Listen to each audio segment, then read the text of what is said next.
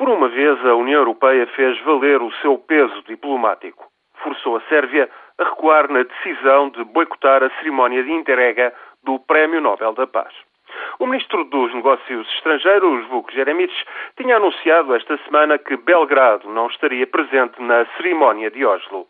Dissera que a decisão, ainda que difícil e longe de ideal, era necessária para preservar as relações com a China importante parceiro económico e um dos países que recusa reconhecer a declaração de independência unilateral da antiga província sérvia do Kosovo.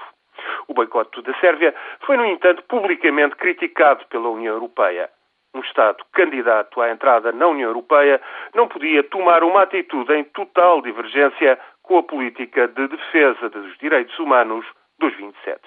Na Sérvia fizeram-se ouvir igualmente críticas e vozes em apoio de Liu Xiaobo, a começar pelo presidente Boris Tadic. Esta manhã, o governo de Belgrado recuou e anunciou que, afinal, se faria representar, como assim aconteceu, na cerimónia de Oslo. A decisão vai ter consequências. Alguns investimentos chineses poderão ficar condicionados, mas a adesão à União Europeia conta muito mais para Belgrado.